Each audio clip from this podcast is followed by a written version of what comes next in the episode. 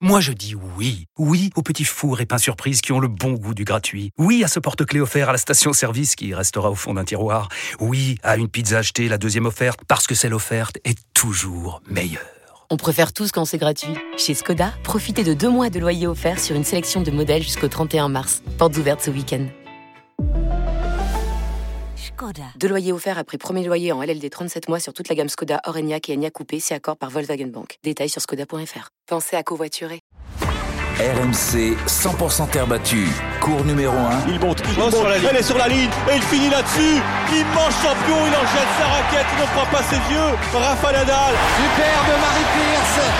Elle avait les armes et en tout cas le talent pour s'imposer. Elle l'a fait de bien belle façon. C'est fait, c'est fait. Incroyable. Bravo Roger, un genou sur la terre. Et bien voilà, c'est terminé.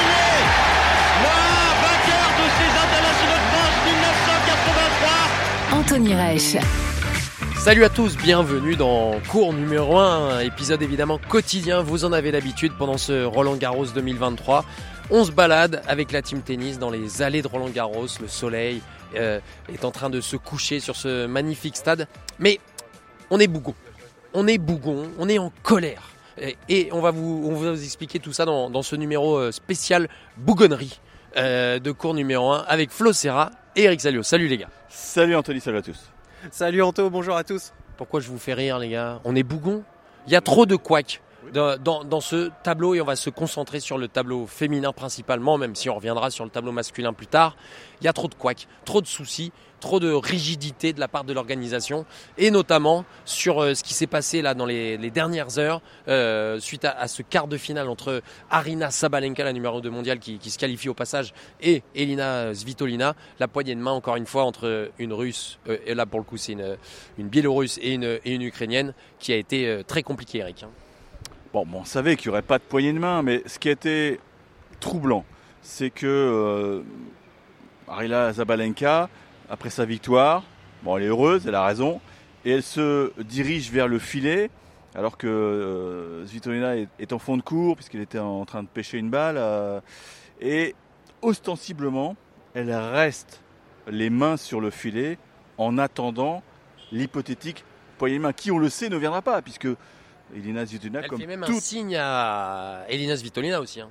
Oui, comme, comme, on, comme, toutes les Ukrainiennes, elles ont décidé de, de ne plus avoir de contact euh, avec les, les, joueuses russes au Bélarus. Donc, elle attend, elle attend, et, et, et là, Elina Svitolina est obligée de, de, bifurquer à gauche et de se diriger vers sa chaise d'arbitre, sans un regard pour sa, son adversaire. Mais bon, on, on y est habitué, on l'avait déjà eu au premier tour entre Kostiuk et, et Zabalenka. Et là, ce qui, moi me, me, met hors de moi, ce sont les, les Ténix qui sont dans, les tribunes, qui ne comprennent rien et qui sifflent la pauvre Elina Svitolina, qui est la plus euh, française des, joueuses ukrainiennes, parce qu'on sait qu'elle est avec euh, Gaël Monfils, qui sort d'une euh, maternité.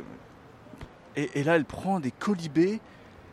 Mais j'ai envie de dire, mais regardez-vous dans une glace, tenez-vous un petit peu au courant de l'actualité internationale.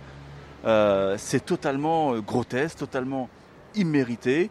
Et, et, en conférence de presse, on va l'écouter, hein, Elina Svitolina a mis les choses au point. Pour elle, elle a euh, été un petit peu provoquée par euh, l'attitude de la joueuse biélorusse qui savait pertinemment qu'elle ne viendrait pas vers elle, mais qui est restée au filet. Et comme ça, qui est passé pour la vilaine, les enfants? C'est Elina Svitolina. Donc moi, moi j'en ai marre. Donc écoutez sa réaction en conf de presse. Comme d'habitude, elle dit les choses, Elina, et je suis 100% d'accord avec elle. My initial reaction, don't know, was like, what are you doing? Ma réaction initiale, c'était, mais qu'est-ce qu'elle fait? Toutes mes conférences de presse, j'exprime ma position de manière très claire. Peut-être qu'elle n'est pas sur les réseaux sociaux pendant le tournoi, c'est tout à fait clair. J'ai dit à de nombreuses reprises que je n'allais pas serrer la main. Et en plus, elle a joué Martha au premier tour. C'est très simple. Ensuite, je m'attendais à ce que n'importe qui perde dans cette situation se fait huer. Donc cela n'a pas été une surprise que je me fasse huer. Et Flo, euh, quelle est ta réaction sur cette situation? On, savait très bien que ça allait euh, finir comme ça, euh, qu'il n'y aurait pas de poignée de main. Hein. Moi j'aimerais bien que tout le monde se serre à la, la main, mais euh, j'ai eu, vu des beaux gestes aussi euh, quand euh, Elina a joué Blinkova, c'était un super match, et quand elle a joué Kazaktina aussi, et il y a eu des petits regards et il y a eu des pouces en se disant bah, bien joué quand même sans se Pourquoi. Tu sais pourquoi. Pourquoi? Bah, Parce que Kazaktina a toujours pris position contre, son, son, contre la guerre, contre Poutine. Ça que je, je dis euh, qu'il y a eu des pouces, il y a eu des petits regards sans se serrer la main, parce qu'à un moment donné, j'ai vu même des hésitations entre elles en, en se disant euh, avec Kazaktina, est-ce qu'on se serre la main? Finalement, bon, on voit Svitolina aller vite sur sa chaise, mais quand même avec un, un petit pouce. C'est vrai que ça Il y, a- y a du- il y a gestes. du respect entre elles deux, ce qu'il n'y a pas entre Zabalenka et. Svitolina. C'est différent en effet avec euh, avec euh, Sabalenka, oui. Je te rejoins, mais j'ai bien aimé les deux. En plus, elle joue des Russes, tu vois, depuis trois matchs, mais avec Ou des euh, Biélorusses. ou des Biélorusses. Mais euh, là, c'était ouais, c'était en effet différent et je le prends un peu comme provocation aussi quand euh, tu sens que tu sais ce qui va se passer et que tu as la joueuse qui attend comme ça en la regardant. Et ouais, en effet, je, je comprends tout à fait euh, Elina aussi. Et alors, euh, couplé à ça, évidemment, il y a cette absence en conférence de presse de Sabalenka ces derniers jours, qui pour raison mentale et préserver sa santé mentale a donc été épargnée de conférences de presse après ses victoires, suite notamment à des échanges avec une, une journaliste euh, ukrainienne ici à, à Roland Garros. Euh, là, on est, on est quand même dans le deux poids deux mesures, Eric. On se souvient de Naomi Osaka il y a quelques années ici même, qui avait écopé d'une amende de 15 000 euros quand elle avait refusé d'aller en conférence de presse. Tout le monde, la terre entière la traquait. Oui, voilà. euh, donc c'est vrai que la Biélorusse Zabalenka a bénéficié d'un petit traitement de faveur. Et pour avoir rencontré euh, Amélie Mauresmo dimanche, Amélie Mauresmo était totalement derrière la position de la joueuse et de la WTA en disant euh, c'était pas une conférence de presse, c'était une sorte d'interrogatoire avec cette fameuse journaliste ukrainienne qui faisait son job. Alors peut-être que ses questions étaient véhémentes, peut-être que ça ne plaisait pas euh, à Zabalenka, mais c'est aussi le jeu euh, des conférences de presse. Euh, ça arrive très souvent que eh ben, il y a des confrontations, ça fait pas plaisir. Djokovic parfois s'est emporté contre des journalistes. C'est- le jeu. Elle est protégée par Amélie Mauresmo, même si aujourd'hui, donc ce, mardi, elle a été annoncée, elle est venue en conf. Il y a eu une ou deux questions gênantes. Moi personnellement, elle m'a pas convaincu. Elle a beau dire, Ah, vous savez, ça fait 25 ans que je joue au tennis, c'est normal d'aller vers le filet. Ah, arrête. Nous prends pas pour des, des billes. Euh, Des lapins de trois semaines. Des lapins de trois semaines. Arina Zabalenka, euh, bon, euh, elle joue un jeu dangereux, mais c'est vrai que certains médias qui font des enquêtes profondes euh, ont trouvé un rapprochement avec le, le président de, de Biélorusse, euh, qui est considéré comme un, comme un allié de, de Vladimir Poutine. Donc c'est tout cela est très gênant. Elle bénéficie d'aide, de protection, donc tout ça est, est ultra gênant. D'où cette situation. Moi, ce qui me chagrine, je le répète, c'est l'attitude du public parisien qui ne comprend rien. On va l'écouter quand même, Marina Sabalenka, pour euh, avoir évidemment le- les deux euh, opinions. Écoutez la, la joueuse euh, euh, qualifiée pour les demi-finales ici à, à Roland Garros. I don't know, it just was an instinct, like I always do after all my matches. Je ne sais pas, c'était l'instinct, comme je le fais toujours après mes matchs. Je l'ai dit à bien des reprises, je ne soutiens pas la guerre, je ne veux pas que mon pays soit impliqué dans un quelconque conflit. Vous connaissez ma position, vous connaissez bien mon point de vue, vous avez mes réponses, j'y ai répondu bien des fois.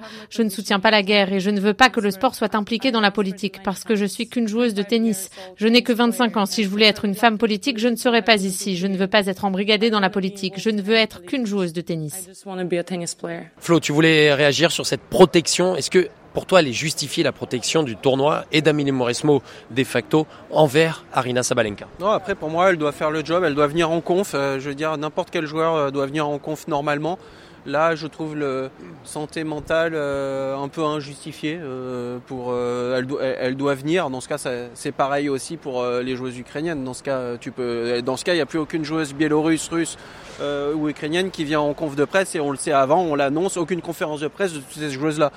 Là, euh, je trouve ça au coup par coup aussi, euh, bon, un petit peu injustifié, sachant que, comme vous avez dit très justement, à un moment donné, bon, ben, à Osaka, tu viens pas en, en conf de presse, c'était 15 000 dollars d'amende. Voilà, c'est un passage obligé, et soit c'est pareil pour tout le monde, et on met une règle en place. Euh, Là, tu, pour moi, tu dois faire le job, je, je pense. Et puis, euh, au, au passage, on nous empêche de travailler, hein, puisque en fait, on trie les deux trois personnes quand il y a eu les, les premières pseudo-conférences de presse pour lui poser des questions. Ce n'étaient pas des journalistes, et euh, on, on reproche après à d'autres journalistes de faire des captures d'écran du, du transcript qu'on nous a envoyé, alors que personne n'a été convié à ces points-là. Et ça, ça- ça met aussi en relief un autre fait qui s'est passé quelques jours plus tôt. Euh, c'est encore une fois peut-être le relief du deux poids de mesure, c'est cette disqualification de la paire japonaise, Eric. Oui, euh, japonaise, euh, Kato, on en a parlé un petit peu, mais on, va revenir dessus parce qu'il y a, des évolutions dans l'histoire. C'était donc dimanche sur le cours 14, euh, face à la paire, Buskova et Soribes Tormo, l'espagnol et la tchèque. Et c'est vrai qu'à un moment, la, japonaise euh, perd un point, donc elle est le nez au filet. Et, on a le sentiment qu'elle demande au ramasseur une balle pour répéter son geste. Donc c'est très doux ce qu'elle fait. Elle, elle, fait. elle frappe côté revers. La balle monte tout doucement et elle atterrit. je pense que c'était plus un geste anodin pour envoyer la balle là-bas tranquillement et mécanique, mais ce, je précise, ce n'est pas un geste d'humeur. Absolument. Absolument. Moi, il y en a qui me disent c'est un geste de frustration. Non, même pas. même pas, pas à ce moment du match. Il y avait 7-6, 1-3, je crois, de mémoire. Donc, euh, et la balle atterrit euh, sur la tempe, on va dire, d'une la ramasseuse de balles qui était dans, le coin. Et euh, c'est vrai qu'il y a eu forcément un, bruit, un choc, que les joueuses tchèques et espagnoles ne voient pas. Elles entendent. Et là, elles se retournent et elles se disent Oh, il y a une brèche. Il y a une brèche. Parce que l'arbitre, dans un premier temps, il a, je pense, la, bonne réaction. Warning, avertissement. Logique. Logique, ça ne fait pas, la, ramasseuse est touchée. Et là, l'Espagnol euh, et, la Tchèque se dirigent donc vers l'arbitre. On dit, mais attendez, euh, elle pleure, elle pleure, euh, elle saigne. C'est ça qui est important. ce qui est un mensonge. Elle ne saignait pas. Et donc, elles mettent une énorme pression sur l'arbitre, qui effectivement descend de son perchoir pour aller au chevet, entre, entre guillemets, de, de la jeune ramasseuse qui était un peu sous choc, qui, sanglotait. Mais bon. Euh... Parce qu'il faut savoir que s'il y a du sang, c'est disqualification immédiate. Si la ramasseuse a mal, c'est disqualification aussi. Ce qui les a alertés un peu, c'est que l'arbitre, au lieu de mettre un, abus de balle, ball abuse, il met euh, comportement antisportif, si je me souviens bien. Et donc tout de suite, ça les a alertés. Et en disant même, oui, mais c'est pas grave, même si elle n'a pas fait exprès, euh, le... regardez, she's crying, elle pleure, elle pleure. Et c'est là où il demande l'intervention du superviseur. Alors, le juge arbitre euh, Rémi Azemar par Walkie est, est, convoqué, on va dire. Il est, prévenu, donc son bureau est, sous le, central. il doit faire quelques centaines de mètres pour se rendre sur le 14. Et quand il arrive sur le, théâtre du crime, la scène du crime, il n'a rien vu. Il n'a rien vu. C'est normal. Et donc, il a la version de l'arbitre. Peut-être même que les Espagnols et, l'Espagnol et la Tchèque mettent pression. Et donc, il y, a, une longue discussion qui ressemble à la discussion de, la disqualification de Djokovic à l'US Open. Et finalement, donc, la disqualification, la disqualification est prononcée. La japonaise pleure. Et ça fait tout un beans. Parce que ça. Réaction des joueurs. Exactement. Et ça a fait un, un, tollé incroyable parce que depuis, c'est pour ça qu'on vous en reparle dans, cet épisode-là, c'est que depuis, beaucoup de joueurs et joueuses se sont exprimés, notamment euh, Guy Forget, l'ancien directeur du tournoi. Lui, il n'y est pas allé par quatre chemins. Euh, il donne son avis très clair sur la situation. Il y, a, beaucoup de joueurs, et, j'en ai fait partie à un moment donné, d'avoir des écarts de conduite sur le terrain. Donc il faut qu'il y ait un règlement, il faut qu'il soit appliqué. Après, la difficulté pour un arbitre ou un superviseur, c'est de d'arriver à, jauger de la dangerosité, de la gravité de, l'infraction. Euh, franchement, le truc de Gaston, moi j'ai pas compris une amende aussi grande. Quand tu vois, il jette, il la balle, c'est pas faire d'anti-jeu s'il est presque par dépit. Euh, euh, alors on va dire oui, il était récidiviste, mais bon, est-ce que c'est quelque chose qui porte atteinte aujourd'hui à l'image du tennis? Non, je ne le crois pas. Pour les, jeunes joueuses qui ont été la sanctionner, je trouve la sanction très sévère. Il se trouve que le juge arbitre, que je connais très bien, qui est un excellent juge arbitre, a pas vu la séquence. Et, donc il a dû prendre une décision à un moment donné sans savoir exactement ce qui s'était passé sur les, sur les propos euh, du, juge de, chaise. Euh, c'est extrêmement sévère parce qu'à aucun moment là-bas la jeune fille l'envoie sur un verre coupé pour l'envoyer à la ramasseuse, qui la voit et qui se protège ça n'a rien à voir avec la balle de Djokovic à l'US Open il y a quelques années. Donc, euh, et je trouve pathétique l'attitude des, joueuses adverses qui crient au scandale, il faut le disqualifier. C'est elle qui doit prendre une amende aujourd'hui, plus cette pauvre fille qui est victime finalement de, peut-être d'une manque de, vigilance de, la ramasseuse. Oui, euh, Florent, là on est quand même dans un scandale le plus total, non? Bah, euh, oui, parce que là, euh, tu, tu dois pas être disqualifié sur un geste comme ça, même si la ramasseuse a eu mal. C'est pas, encore une fois, c'est pas un geste d'humeur. Ce qu'il faut savoir, c'est qu'en plus, elle perd tout son prize money. Elle perd, euh, il n'y a pas de points, il n'y a rien. elle paye son hôtel alors que c'était pris en charge avec les indemnités. Et donc tout ça, c'est terminé. Et en plus, elle peut prendre une grosse amende. Donc j'ose espérer que l'amende, il n'y en, aura pas. Et euh, juste retour du bâton, euh, le lendemain, euh, elle perd en 4 heures de match sur Ribes Stormo, tu vois. Euh, donc bon, tu te dis. Et, et alors, Mais elle est juste, elle est, le- le- euh, la disqualification malheureuse. La, la joueuse japonaise, elle est juste autorisée à faire un truc, c'est euh, le double mixte. Elle a pu jouer le double mixte, elle vient en conférence de presse parce qu'évidemment elle avait été demandée par les journalistes. La pauvre n'a pas réussi à s'exprimer, elle est tombée en, en- elle s'est effondrée en, en larmes. Mais derrière tout ça, Eric, euh, et on va le développer derrière avec notre dernier point concernant Alexandre euh, Zverev, c'est la rigidité du tournoi. Là, ça devient du grand n'importe quoi. Non mais là, on a déjà évoqué le, le cas d'Hugo Gaston. Alors, on, on pardonne pas son geste, bien sûr, mais on se rend compte que maintenant, euh, et comme l'a dit justement Benoît Père, tu, tu perds de l'argent en exerçant ton métier. Euh, euh, attendez, ça, ça devient problématique. On, on- on se demande aussi ce que, f- ce que fait l'ITF dessous cet argent. Les supervisors, euh, moi je les aime bien, mais en, en général, c'est des anciens arbitres de haut niveau qui sont donc euh, promus en tant que superviseurs ils servent pas à grand chose, faut dire les choses, ils servent pas à grand chose, ils savent, ils savent pas prendre de décision, ils s'en sont remis à, à Rémi Azemar qui, qui est arrivé. euh, et là, là, je trouve que la vidéo serait utile, parce Bah, que je bien pense sûr. que si Rémi avait vu l'action avec un, un petit peu de recul, je pense qu'il aurait conforté son arbitre dans sa première estimation. Mais c'est valable aussi pour les balles doublées. On a vu deux, trois incidents euh, durant le tournoi où les arbitres Holger Rune, par exemple. Holger Rune, Lucas Pouille euh, contre, c'était déjà sur le Linglen contre Cameron Norrie, des balles qui doublent, que les arbitres ne voient pas, qui changent parfois la phase d'un set, parfois la phase d'un match. Ce sont des points parfois très importants. Et là, mais le ralenti en 10 secondes, bah, on met une VAR. On met une VAR. Pourquoi ne pas mettre une VAR? On a le, le Hawkeye, on n'a pas de VAR pour voir que la balle a doublé. Et en plus, alors, expliquons aux auditeurs, parce que j'ai eu pas mal de questions sur les réseaux sociaux. Si euh, Cerundolo perd le point, c'est parce que il, il hésite tellement, il voit la balle de Runeux remonter qui arrive juste derrière le filet, et là il dit à l'arbitre double double. Et ensuite il frappe le smash gagnant, mais à partir du moment où il a parlé, C'est fini. Kader Nouni est obligé de stopper le jeu et de le sanctionner pour ce qu'on appelle in-runs. Donc là, on marche sur la tête. Parce que Kader l'a pas vu, bon bah ça arrive, mais je ne vais pas tailler sur, frapper sur les arbitres, mais voilà, eux, bah, ça ne les empêchera pas de poursuivre leur métier, euh, ils vont toucher leur, leur salaire, ils ne seront pas sanctionnés, mais pour les joueurs, Le problème, c'est qu'il vous faudrait, euh, il vous faudrait la vidéo pour certaines choses et d'autres pas. Puisque nous, on veut garder les juges de ligne à Roland Garros. Si vous mettez la vidéo, on va mettre la vidéo pour tout. On va faire de l'arbitrage électronique. Plus personne ne descend pour les traces. Comme on voit là, c'est de l'arbitrage avec des voix euh, automatiques. Alors que là, euh, il faudrait garder euh, l'avis de l'arbitre qui descend, qui dit la marque, parce que là aussi, ça pose problème pour certains joueurs. C'est que parfois, il y a des grosses discussions sur des marques, mais pouvoir l'utiliser pour des cas comme la disqualification ou des cas aussi aussi un peu plus graves. Mais pour l'instant, on fait pas euh, cette part des, des choses là, quoi. Donc, euh, il faudrait utiliser la vidéo vraiment pour des choses, si on veut garder les juges de ligne pour des choses euh, qui impliquent des, choses graves comme ça. il y a un côté moyen, moyenâgeux qui, qui m'agace profondément. C'est vrai que maintenant il y a, la- time clock pour les 25 secondes pour le servi, donc on a, on a, on a vachement progressé. Il faut dire les choses. C'est vrai qu'il y avait de l'abus. Rafa Nadal, il prenait parfois une minute en- entre deux points. C'était pas acceptable. Donc la time clock, ça marche très bien.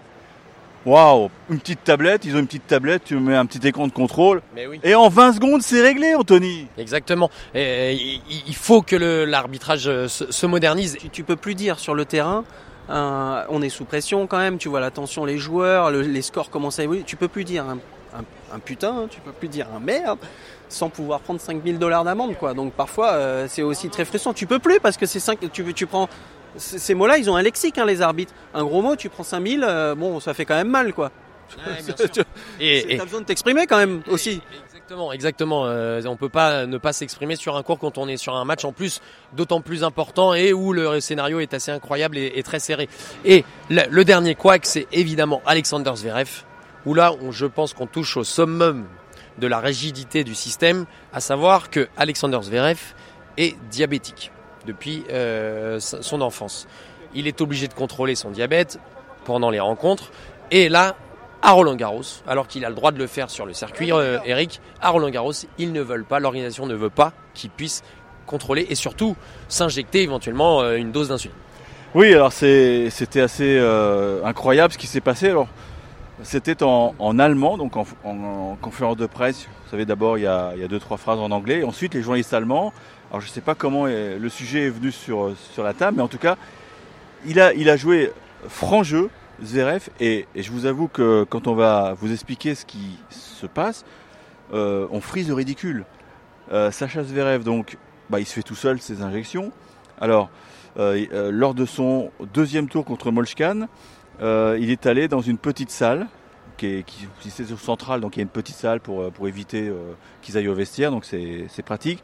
Et donc, euh, dans ces cas-là, il est accompagné par, euh, par un juge de ligne euh, qui, a dû, qui a dû prévenir un supervisor qui a découvert la scène. Donc, il était en train de s'auto-injecter avec les, fameux stylos à insuline, de, se faire une piqûre. Et là, le, superviseur lui dit Mais attends, c'est pas possible. Mais comment ça, c'est pas possible? Il faut un docteur. Sacha, il lui répond comment ça? Enfin, c'est ce qu'il dit en conférence de presse. Mais il retraduit la scène. Un docteur, comment ça? Je suis diabétique depuis l'âge de 3 ans. Euh, mes trucs, je les fais moi-même. J'ai pas besoin de personne. En plus, je maîtrise parfaitement les, les mesures. Il euh, n'y a pas besoin de docteur. Si, si, c'est dans le règlement. Il faut, il faut un docteur. Et ouais, puis, Eric, l'ATP, l'ITF, attention, c'est pas pareil, malheureux. Même nous, en tant que joueurs, on sait bien que bon, c'est pour nous, t'es à l'ATP là. Hein, c'est ATP, ITF. Tu vois, tu fais pas attention. Mais là, il y a d'autres règles. c'est que le début. Donc, ils lui disent, alors ok, déjà, on veut bien que tu quittes le cours, mais c'est comptabilisé comme un toilet breaks. On a droit à deux toilet breaks par match. Et là, Zverev, il a dit, mais vous plaisantez les mecs ou quoi? C'est joke. Pourquoi? Parce qu'il a besoin, dit-il, parfois dans des matchs qui sont très durs physiquement, il dit, j'ai parfois besoin de 4 à 5 injections par match. Et c'est vrai qu'il il fait souvent des matchs en 5-7. Hein. Il, il, en a joué beaucoup dans sa carrière. Donc euh, là, on est en train de se dire, quand on, quand on regarde froidement la situation, donc on lui interdirait presque de s'auto-injecter de l'insuline. Donc on va, bah, laisser crever sur le cours. Bah, c'est peut-être ça ce qu'ils veulent, non? Vous n'avez pas ce sentiment que c'est tellement ridicule que, que moi, les, bras m'en tombent. Il n'y a, y a, aucune souplesse dans ces règlements. C'est totalement déshumanisé. Voilà. Donc moi, c'est mon, mon coup de gueule. Et il y a le syndicat de Novak Djokovic qui est, en train de, de, naître, mais ils ont réagi sur l'affaire Kato. Je suis sûr qu'ils vont réagir sur l'affaire Zverev, parce que là, il faut aider les joueurs. quoi. Ce sont les...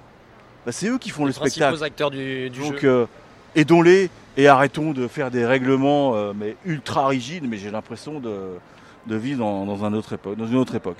Ouais, Flo, tu as ce sentiment-là aussi. C'est un peu, tu partages le, le coup de gueule d'Eric? Oui, parce que c'est toujours très strict et en fait, ce qui est bizarre, c'est que ce n'est pas adapté à la personne en fait. Tu vois, Zverev, il a besoin de, de quelque chose et c'est pas adapté. On fait une généralité, mais parfois, tu as des petits compromis à faire. Je veux dire, quand c'est pareil, quand un 50 coups de raquette, que tu as un rallye de dingue, à un moment donné, l'arbitre, ça fait 25 secondes, 26, il te met un warning pour dépassement de temps et que tous les deux, on est en train de récupérer à l'autre bout du terrain et qu'il te met warning, tu as envie de lui dire, mais, mais tu, tu, tu, tu, tu regardes le match, tu as vu ce qui s'est passé, tu peux nous laisser 5, 5 secondes de plus. C'est bon, en fait, c'est comme ça, c'est tu respectes, tu respectes, mais tu vas pas chercher, euh, tu vois, à, à arranger, sans faire n'importe quoi, mais arranger le règlement et à l'adapter pour chacun, quoi. Alors, je, je conclus parce que, je, et c'est important, j'avais oublié à, à, propos de Zverev, dans sa conférence de presse, sa charge ultime, c'est qu'à un moment, il était tellement sur les nerfs qu'il a dit à, au, au, supervisor, mais attendez les gars, vous avez peur de quoi? Vous avez, vous avez peur que c'est... Je me dope quoi C'est ça, vous avez l'impression que je me dope parce que euh, dès qu'ils voient une piqûre, les, les mecs ils, ils, paniquent. En gros, c'est ça. Donc je me dope, c'est ça. C'est ça votre problème. Voilà. Non, mais là, on touche le fond. On touche, le fond. Eric qui nous a fait le coup de, gueule du tournoi. Euh, en tout cas, c'est vrai que c'est de plus en plus compliqué cette rigidité et il euh, va falloir que l'ATP, l'ITF, la WTA se mettent autour d'une table pour euh, essayer de trouver des règlements qui s'adaptent plus aux joueurs et aux joueuses pour que le spectacle soit toujours aussi beau. C'est la fin de ce, cet épisode spécial coup de gueule on est, on est, ça nous a fait du bien. Je sens que ah, ça t'a déchargé. Ah, je me sens mieux là. Et on... Retourner au match. On est mieux là. On est mieux. On est mieux. Je suis chaud pour le Alcaraz Tsitsipas là. Ah, parfait. Et bah écoutez, si vous le, si ça vous a plu, n'hésitez pas à vous, à vous abonner sur toutes les plateformes de téléchargement. Commentez aussi les épisodes de toute la quinzaine, les cartes postales pendant les qualifications. Et si vous êtes euh, complètement fou de tennis encore plus fou que nous, eh bien il y a la radio digitale avec les copains euh, de la radio 100% terre battue euh, d'RMC euh, qui vous commente en intégralité les rencontres du tournoi. Et d'ici là, on, on, se retrouve au prochain épisode. Ciao, ciao RMC 100% terre battue, cours numéro 1.